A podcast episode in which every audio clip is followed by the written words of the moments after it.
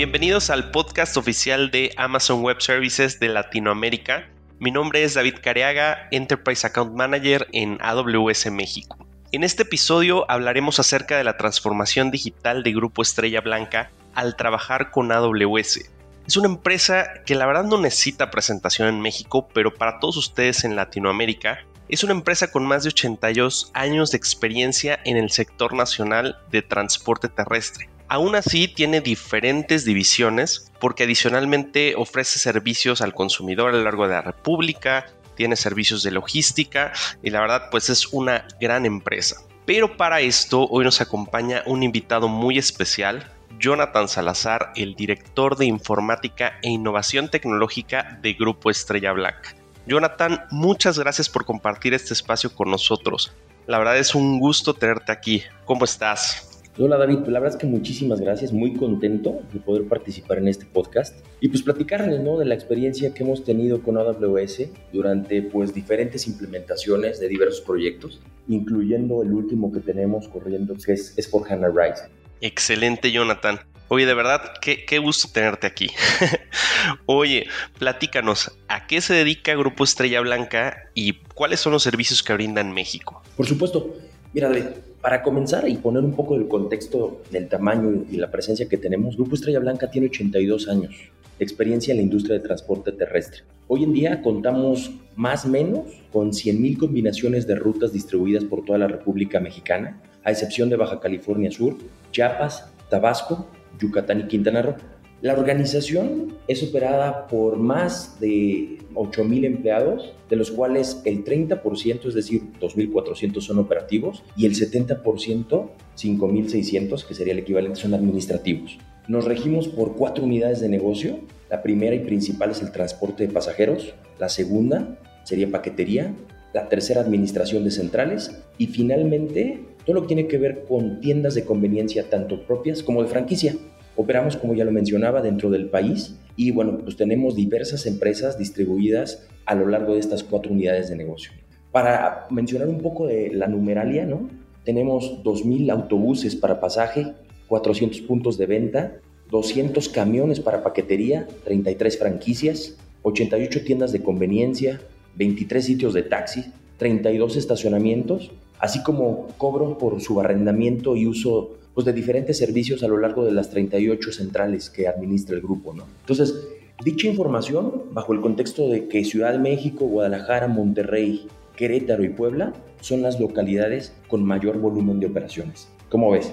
Wow, la verdad está, está increíble. Tienen, tienen bastantes cosas. Digo, honestamente yo había utilizado sus servicios varias veces, pero no conocía todo este detalle y la verdad es que está súper, súper interesante. Seguro todos los que nos están escuchando en México tienen que haber eh, escuchado de Grupo Estrella Blanca, pero toda la gente en Latinoamérica la verdad es que les da esa oportunidad de conocer el tamaño y el alcance que tienen ustedes pues a lo largo de todo el país, ¿no? Eh, ahora, Jonathan, me gustaría saber más acerca de su evolución y cómo Grupo Estrella Blanca se ha ido la, eh, transformando a lo largo de los años. Sí, por supuesto, David. Mira, yo creo que es importante mencionar algunos hitos importantes para la empresa. ¿no? Durante estos 82 años, por ejemplo, en 1930 comienza como una sociedad cooperativa de transportes nacionales del centro, que así lo denominaron, del centro de Estrella Blanca. Y, esto fue algo muy significativo, ¿no? Eh, el paso o el hito importante siguiente sería la emisión del primer boleto. Esto cuando sucede el 15 de septiembre de 1940, seguido por en 1978 la unidad de negocio de paquetería ya abre y se expande los servicios a nivel de transporte terrestre. En 1989 se inaugura el servicio Primera de transporte chihuahuenses. En 1992 el servicio ejecutivo Turistar. En 1994 Futura y en 2011 se abre el servicio de tres estrellas de oro. Entonces es una evolución constante que ha tenido el grupo y bueno, pues en los, últimos años realmente el servicio que se desarrolló fue el servicio Select, que es el de la máxima categoría que tiene el grupo. Y hoy, pues en estos 82 años, nuestro lema es uniendo a México, ¿no? Y es súper importante mencionar cómo hemos tenido la verdad es que el mantenimiento a la vanguardia del transporte en esta era digital post-COVID. Excelente. Oye, súper interesante esa evolución. La verdad es que ahorita recordando me tocaron varios de esos servicios y sobre todo, bueno, obviamente el, tema de Futura ya por, por mi edad, pero, pero me, tocaron e, ese servicio Select, la verdad está, está muy bueno y, tienen, tienen bastante cosas innovadoras, ¿no? Incluso temas de pantallas que pusieron en los autobuses que hacía sentirte como que estabas en, en temas tipo avión, ¿no? Entonces, eh, la verdad es que muy bueno. Ahora, hablando de transformación digital, ¿nos podrías compartir la visión que tienes para Estrella Blanca como CIO y qué diferenciadores has encontrado en AWS para lograr esta visión? Por supuesto, David, mira, la verdad es que dentro de la estrategia de la transformación digital e innovación tecnológica que propuso el Comité Ejecutivo, como parte del proceso evolutivo del Grupo Estrella Blanca, pues fue alinear la visión de la compañía hacia las megatendencias y disrupciones globales en el ámbito tecnológico. Entonces, ¿qué quiero decir con esto? Estas megatendencias, si las acotamos al tema de la industria, pues podemos identificar que la industria de viajes y transporte de pasajeros se ha ido remodelando. Nos encontramos frente, pues la verdad es que a un cúmulo de cambios, ¿no?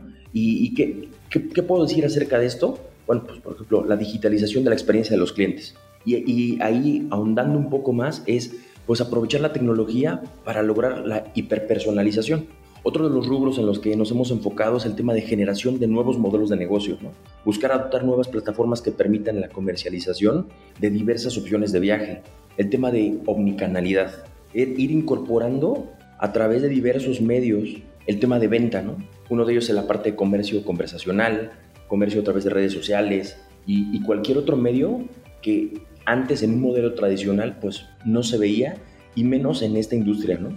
Adoptar operaciones y en general el mantenimiento inteligente, automatizando toda esta parte de predicción mediante todo el tema de incorporación de sensores, inteligencia artificial, lenguaje máquina. ¿Con qué finalidad? Pues ir reduciendo tanto costos como también tener un mejor control. Y esto nos llevó también a lo que mencionaba al principio, ¿no? El proyecto ahorita insignia que es la implementación de un back office, es decir, un RP, eh, tanto que fuera flexible, pero que nos brindara, repito, este control que hoy por hoy es muy importante para cualquier organización, ¿no? Y finalmente el tema de eh, que va de la mano, ¿no? Y que, que va alineado a lo que ya he mencionado, el tema de apalancar la gestión inteligente de los activos, es tener visibilidad en tiempo real durante todo el ciclo de vida de los activos, es decir, por ejemplo, no solo de los autobuses, de pasajeros, de los camiones per se, y en general todos los servicios que hacen uso de un activo en las cuatro unidades y tener un máximo aprovechamiento y mantenimiento de estos. Entonces, Aquí es donde realmente entró AWS. ¿Por qué? Pues porque prácticamente fue una alineación a esta visión a nivel de las megatendencias, a la estrategia de la compañía y la flexibilidad y elasticidad que tiene la nube de AWS, pues fue lo que nos permitió poder no solo arrancar, sino que nos soportara este crecimiento durante escenarios como la pandemia, pre y post pandemia, y en general este proceso de transformación digital del grupo creo que mencionas diferentes puntos que son bastante relevantes para diferentes empresas, no, solamente de transporte y logística. Eh, por ejemplo, el tema de omnicanalidad creo que es algo que bastantes empresas están buscando hoy en día y que se vuelve bastante relevante, ¿no? Temas como eh, inteligencia artificial, lenguaje máquina, y el tema, por ejemplo, de empezar a entender cómo está funcionando operativamente a través de sensores, pues todo tu, todo tu proceso, que, en tu caso obviamente es, es, el tema de transporte, pero en diferentes otras industrias, pues también sirve bastante. Creo que todos estos elementos son, son bastante importantes y a final de cuentas creo que sí hacen que toda, toda la compañía pues cambie para mejor, ¿no? Es ese tema de transformación. Entonces, eh, súper de acuerdo.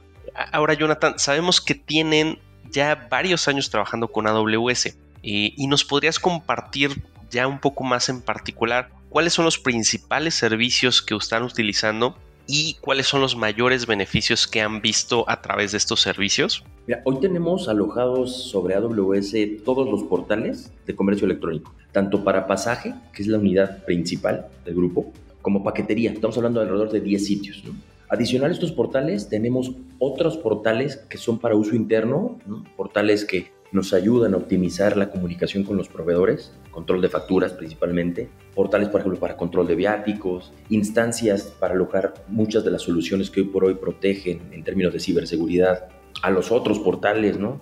El sistema core de paquetería, eh, el sistema contable, ¿no? Para la unidad de, centrales de autobuses.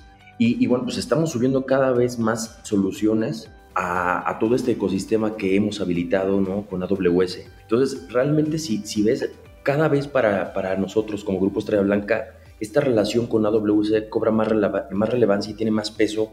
¿Por qué? Todos los temas core a nivel de sistemas eh, los estamos subiendo y nos permiten tener una continuidad operativa, un tema de DRP, ¿no? Entonces, eh, pues como podrás ver, eh, ya hoy por hoy, pues podría mencionarlo, podría a nivel estadístico poner un número de que el 70-80% ya de todos los sistemas del grupo están alojados sobre AWS. Y bueno, ¿qué beneficios hemos visto? La realidad es que muchos. Uno, el poder tener la tranquilidad de, que tienes en un proveedor como AWS, un socio, pues la seguridad de que el sistema core de tu, que sostiene tu venta, que sostiene tu operación, el control, pues no se va a caer que hay soluciones de alta dificultad, que hay escenarios donde como tal, pues podemos hacer ante un siniestro, algún incidente, podemos hacer un switch y garantizar esta continuidad operativa, ¿no? Eso es de, entrada lo principal. Después, el tema de, la elasticidad. Nosotros, como muchas de las industrias, tenemos realmente temporadas altas y temporadas que se estabiliza más. Y, y el tener una capacidad de cómputo que pueda ser elástica alineada a estas temporadas, pues la verdad es que es fenomenal. ¿En qué sentido? En que sin, sin realmente hacer un mayor esfuerzo, poder abrir la llave ante la demanda de recursos cuando tenemos pues, una venta muy fuerte en línea, pues que realmente el poder de cómputo que sostiene todas estas páginas sea el necesario para soportar esa demanda. Y cuando pase esta temporada, poder pues bajar a un poder de cómputo estable sin que realmente me haya obligado como grupo haber tenido que invertir en una infraestructura que en periodos las tienes ociosa. Entonces yo creo que esos dos puntos es el valor y el beneficio que hemos encontrado en AWS. Excelente, Jonathan. Eh, la verdad es que me da, me da gusto escuchar eh, que todas estas características que al final de cuentas, pues a lo mejor nosotros como AWS predicamos un poco o, no sé, están en la página, y ustedes las viven en su día a día, ¿no? Y a final de cuentas no se vuelve ya eh, pues una, frase que, decimos comúnmente, ¿no? Temas de elasticidad, resiliencia, eh, sino más bien es algo que ustedes viven y obviamente sacan provecho de, esto. Entonces, la verdad es que qué gusto me da que ustedes han podido encontrar beneficios en AWS que obviamente estaban buscando y que les han permitido pues continuar con su operación e ir creciendo hacia esa visión de transformación que nos comentabas hace unos momentos. Ahora, me gustaría que nos pudieras platicar un poco más acerca de tu experiencia trabajando con nosotros. ¿Cómo, cómo ha sido esa, esa experiencia y, qué has encontrado ahí? La verdad es que ha sido muy grato contar con el apoyo y asesoría de ustedes. Ustedes directamente, pues como el socio de negocio, independientemente de los canales, tener el respaldo de la marca, pues, pues genera mucho tranquilidad, ¿no? hemos podido acceder a información de nuevos servicios que ustedes van incorporando a su marketplace, que se alinean mucho a la estrategia ¿no? que mencionaba. ¿Y esto qué pasa? Pues que nos permite hacer un despliegue más rápido de soluciones, atender necesidades muy puntuales y también empezar a buscar pues un abanico de alternativas ante escenarios donde pues antes no sabíamos dónde buscar. ¿no? Entonces, por ejemplo, el, saber que en tu marketplace, pues bueno, pues puedes encontrar diferentes aplicaciones, nos ha ayudado a decir, ah, mira, tenemos este problema y hoy por hoy AWS incorporó X solución. Y esa solución, bueno, pues exploremosla y empecemos a revisar tanto a nivel de AWS como con los partners que lo pueden implementar y empezar a hacer pruebas de concepto. Realmente yo creo que eh, en eso radica el valor que, es esta relación directa y pues el resultado pues es muy positivo, ¿sabes? de cara a un servidor que reporta, por ejemplo, a un comité ejecutivo, pues el poder brindar soluciones de una manera ágil, puntual y que solvente la necesidad de raíz, entonces la verdad es que deja muy tranquilo a un, accionista, ¿no? Que, que, no necesita saber de aspectos técnicos y que, y que al final sabe que pues tiene a un ecosistema, que es lo que conforma AWS, pues que brinda soluciones.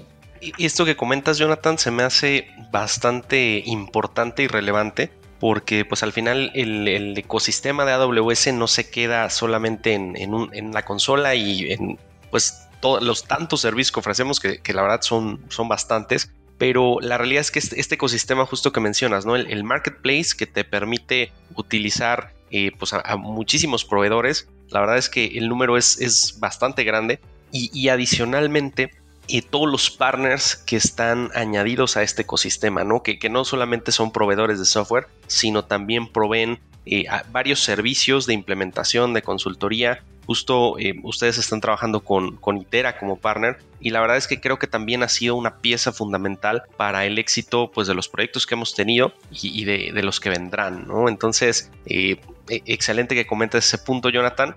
siempre creo que de la mano de, estos socios de negocio que tenemos nos ayudan bastante a ir creciendo en conjunto. Ahora, quisiera hablar de el proyecto. ¿No? El, que están ahorita implementando, que, es el tema de SAP Rise on AWS. Y la verdad es que sí me gustaría que, pudieras ahondar un poquito en los detalles de por qué eligieron este modelo, y también los beneficios que ven el día de hoy, porque bueno, creo que es, es un proyecto bien, bien interesante para que la audiencia lo conozca.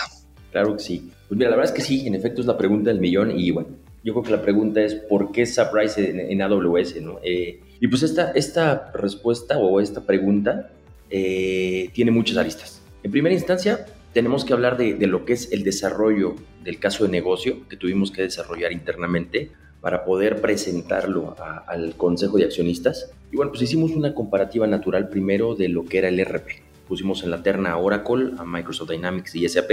Y dentro de eh, las comparativas, pues identificamos que, que tres de las cuatro unidades de negocio tenían que estar prácticamente dentro de un solo sistema conviviendo y esto pues mezcla tres verticales de industria. Estamos hablando de transporte, parte de retail y en general pues una vertical de servicios. Y, dentro de nuestras pruebas, lo que específicamente nosotros buscábamos, pues solo SAP lo pudo, lo pudo soportar en esta misma estructura, en esta misma columna vertebral. Entonces, por eso fue por un lado. A la par, lo que hicimos también es realizar una comparación de ¿Cuánto sería la inversión en términos de adquirir la infraestructura on-premise versus irnos al modelo RISE?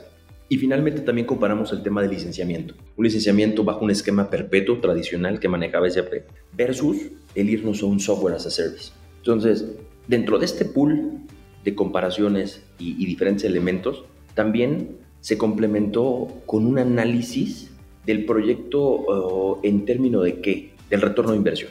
Y, yo creo que este fue un factor crucial de cara a que, bueno, pues un accionista, pues lo que quiere es que si va a invertir, no solo regrese rápido, sino que realmente le genere un valor a corto, mediano y largo plazo. Entonces, aquí, aquí lo más interesante fue que el ROI, pues fue, fue muy agresivo, de tal manera que arrojó que en tres años se iba a tener este retorno de inversión. Y el general, el costo total de adquisición o el famoso TCO, pues arrojó ahorros versus el costo de operación ante un modelo actual.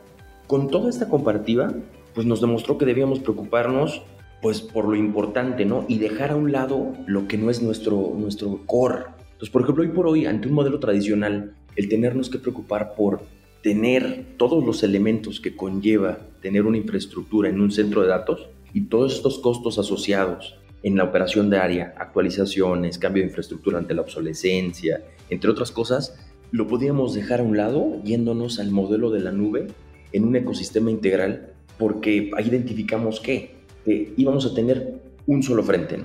Y ahorita voy a hablar más de ese solo frente, pero, pero cuando también ya regresamos al aspecto financiero de nuevo, ¿no? este retorno de inversión, el costo total, otra de las cosas que se identificó rápido junto con el equipo precisamente de finanzas del Grupo Estrella Blanca fue el tema de todo esto al ser un software as a service se va al OPEX ¿no? y no compromete el flujo de capital permitiendo pues así dejar a la operación pues tener esa capacidad de reacción ante inversiones meramente operativas. Y, bueno, otro de los puntos también que mencionaba, pues es, este tener un solo frente, ¿no? El, tema de tener un solo contrato que integre el producto, back que es el que, que queríamos realmente implementar, pero también con la parte de infraestructura, licenciamiento y todas las verticales que íbamos a incorporar. Entonces, ya viéndolo en paquete, el modelo de licenciamiento cloud pues te permite muchísimas cosas, ¿no? Es, ya lo, ya lo hablamos, el tema de OPEX en lugar de CAPEX, ya no preocuparte por todo lo que conlleva tener una infraestructura en un centro de datos, te permite acceder a actualizaciones de innovación de manera periódica Y, esto me lleva también a mencionar que en nuestro caso seleccionamos un modelo de cloud privado, porque es muy importante esto que sepan prácticamente todos, todos los clientes, ¿no? Es, hoy por hoy sabemos que hay nubes públicas, privadas, y específicamente el montar SAP, RISE, en una nube, también teníamos que buscar un tema de flexibilidad de cara a los tiempos que maneja Estrella Blanca precisamente por lo que mencionaba en preguntas anteriores, ¿no? El tema de la temporalidad. Entonces, para mí la nube privada vino a ayudarme a qué? A poderme coordinar directamente con AWS, con SAP, para que cuando tenga que hacer actualización sea en tiempos donde tengo temporada baja y que dentro de esta innovación recomendada tanto por AWS como por SAP, la, mantenga, ¿no? Y, siempre esté prácticamente eh, con las últimas versiones en todo, pero a mis tiempos. Eso, eso fue un factor clave, fue un factor clave. Otra de las cosas que también identificamos fue el tener un soporte 7 por 24 incluido que va muy alineado a nuestro tipo de operación. Tú sabes, David, que por ejemplo nosotros vendemos pues en las taquillas a lo largo de la República pues los 7 días de la semana, las 24 horas, los 365 días, porque es un medio básico el tema del transporte. Entonces, el tener a un socio que te brinde ese soporte alineado a tu operación era crucial. Y otro servicio que también ya viene dentro de este paquete es, la parte de seguridad. Hoy por hoy tú sabes que la parte de ciberseguridad es un factor crítico porque hay en el día a día N cantidad de ataques por segundo, bueno, pues era, era otra de las cosas que teníamos que proteger, ¿no? Y más pensando en que es un sistema que va a alojar a tres de las cuatro unidades de negocio. Entonces, e, era, era un factor también crucial. Y el tema de los, los famosos SLAs, niveles de servicio, que van no solo alineados al soporte, sino también al tema de garantizar que el sistema va a estar arriba prácticamente todo el tiempo. Sabemos que son, son componentes electrónicos, el tema de los servidores, sabemos que no tienen palabra de honor y que, bueno, pues, puede haber fallas no asociadas a humanos, pero WS, pues la verdad es que trae un umbral muy, muy alto de, de esta tolerancia a fallo, ¿no? Es cómo poder garantizar esta continuidad operativa y estos SLAs pues realmente fue lo que evaluamos. Por ejemplo, el hablar de un 99.7 en un ambiente productivo, pues prácticamente es hablar de que ante un escenario de riesgo son muy pocas horas en un año que pudiera estar el sistema bajo, ¿no? En el caso de ambientes productivos. Y en el caso de ambientes no productivos, pues un 95%, pues es algo que realmente genera mucha tranquilidad. Y, y también el monitoreo de toda esta infraestructura el tener visibilidad de hoy por hoy este ecosistema que integra SAP versus los otros elementos satélites que se tienen que conectar, ¿no? los puntos de venta y otro tipo de los portales que ya mencioné y otro tantas soluciones, pues y tener esa visibilidad en tiempo real para poder detectar alguna falla es otro de los elementos que son vitales para un área tecnológica que soporta la operación ¿no? de un monstruo como este, que es Grupo Estrella Blanca. Y ya, bueno, pues por último podría mencionar elementos más técnicos como que son, pues, los beneficios que hoy por hoy te ofrece la base de datos HANA en conjunto con la estructura ya de SAP sobre este tipo de base de datos nuevo, ¿no? Y el resultado que tiene, pues, en el manejo no solo de respaldo, recuperación de información y en general la agilidad de reestructurar y rediseñar SAP a un modelo de nube de, de AWS RISE. Entonces, es, realmente una combinación de diferentes beneficios y esto pues, se vuelve a traducir a qué? Alta disponibilidad. Entonces, eh, si ves, fueron, fueron diferentes cosas que se identificaron, se evaluaron y bueno, pues otro, otro punto ¿no? Eh, importante mencionar desde, desde el aspecto técnico fue el tema de el escalamiento, porque tú sabes que como cualquier organización, pues el negocio está vivo y, y, el, y el buscar que esto no sea rígido, que no sea una camisa de fuerza, era un factor crucial. Hace rato mencionaba este tema de elasticidad y bueno, pues realmente también era, era de, ok, hoy vamos a arrancar con ese AP Rise a nivel de back office, pero este es el primer paso de todo un camino, ¿no? Que como organización, alineado con SAP, alineado con AWS, tenemos que, ir planificando. Entonces, este tema de tener capacidad de escalamiento, de integración de todo el ecosistema que mencionaba, con diferentes arquitecturas, con diferentes productos, porque eso es importantísimo, ¿no? el tema de, que ustedes como AWS son agnósticos a la integración de diferentes productos, de diferentes marcas per se, de, varios sistemas satélites para nosotros, era, era, era clave este tema de compatibilidad, ¿no? Y, sobre todo el optimizar la comunicación y eliminar la latencia.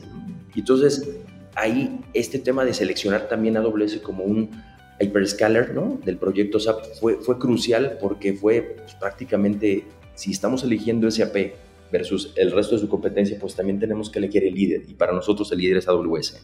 Entonces, en resumen, puedo decir que pues, pues identificamos, como lo mencioné, muchas aristas, muchos temas que evaluar, pero diferentes beneficios, tanto directos como indirectos.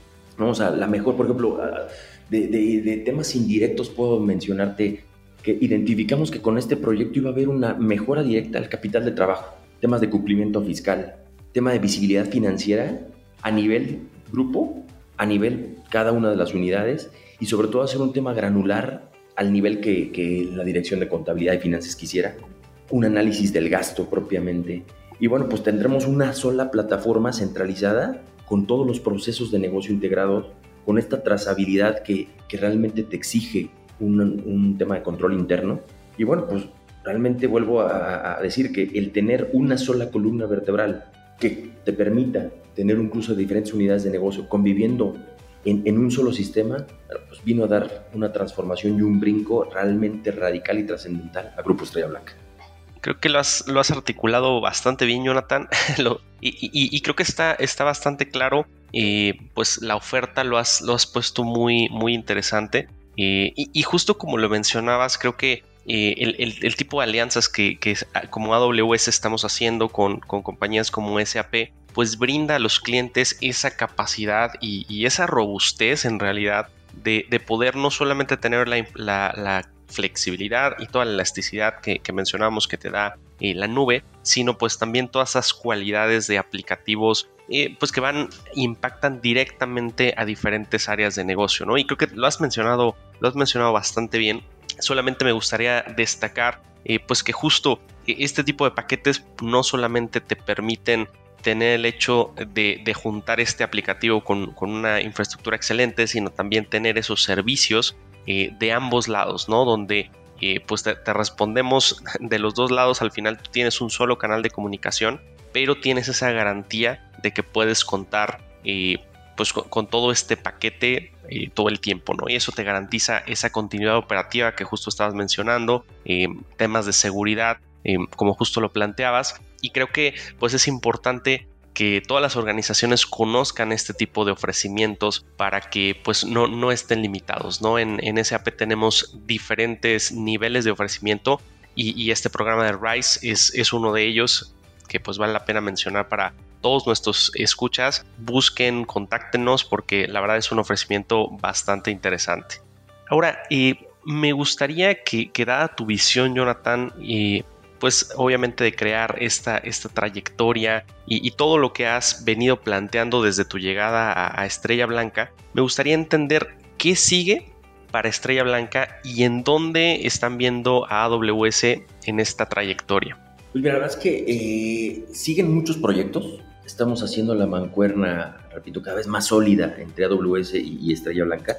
Y bueno, pues para mencionarte algunos de los proyectos que, que ya están empezándose a, a, empilar dentro de, todo este ecosistema es, por ejemplo, implementación del CRM, todo lo que es el enfoque al cliente, tanto para la parte de ventas como tener a nivel de la nube un repositorio único para identificación de nuestros clientes. Y la verdad es que esto, esto es de mucho valor y es, y es un proyecto que complementa este proyecto estrella de, de S4HANA Rise, porque nos va a brindar la capacidad de lo que mencionaba al principio, esta hiperpersonalización.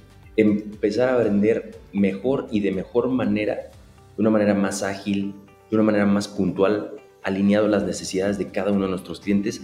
Y esto lo vamos a hacer, repito, dentro de este ecosistema que, que vamos a, seguimos habilitando realmente en AWS. Planeamos habilitar soluciones, por ejemplo, de nicho, ¿no? Que ya nazcan en la nube como qué? Como modelos de tarificación dinámica. También tenemos previsto rediseñar el punto de venta para pasaje. Y esto es un proyecto también muy grande y muy fuerte que tiene que nacer en la nube a razón de que de la presencia que tenemos en lo largo de la República y que es el sistema que hoy por hoy sostiene el, el que te puedan vender en taquilla un boleto. ¿no? Entonces hay muchas iniciativas en puerta. Eh, el ecosistema en general que queremos habilitar es ya pensado en, la nube, ya no, hoy por hoy ya no, ya no ponemos, ni, siquiera lo ponemos en duda el, evaluar on-premise, ya, es, ya es un hecho, partimos de AWS. Y pues son varios proyectos que están alineados, repito, a la estrategia que, que tiene en mente pues, el Consejo de Accionistas, el director de operaciones, en fin, todas las cabezas que hoy por hoy dirigen a la organización.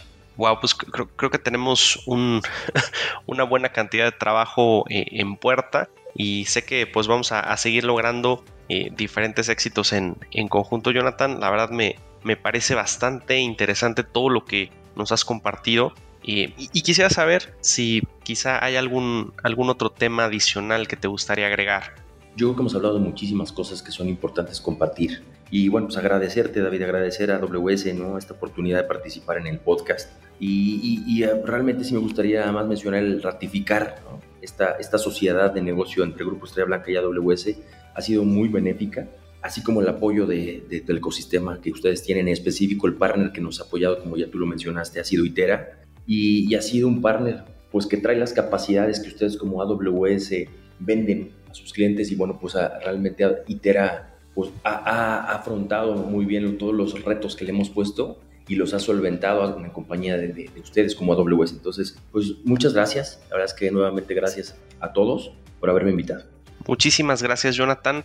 Eh, la verdad es que es súper grato poder eh, escuchar eh, este tipo de historias siempre de cada uno de nuestros clientes y, pues en especial de esta relación de, de negocio entre Estrella Blanca y AWS.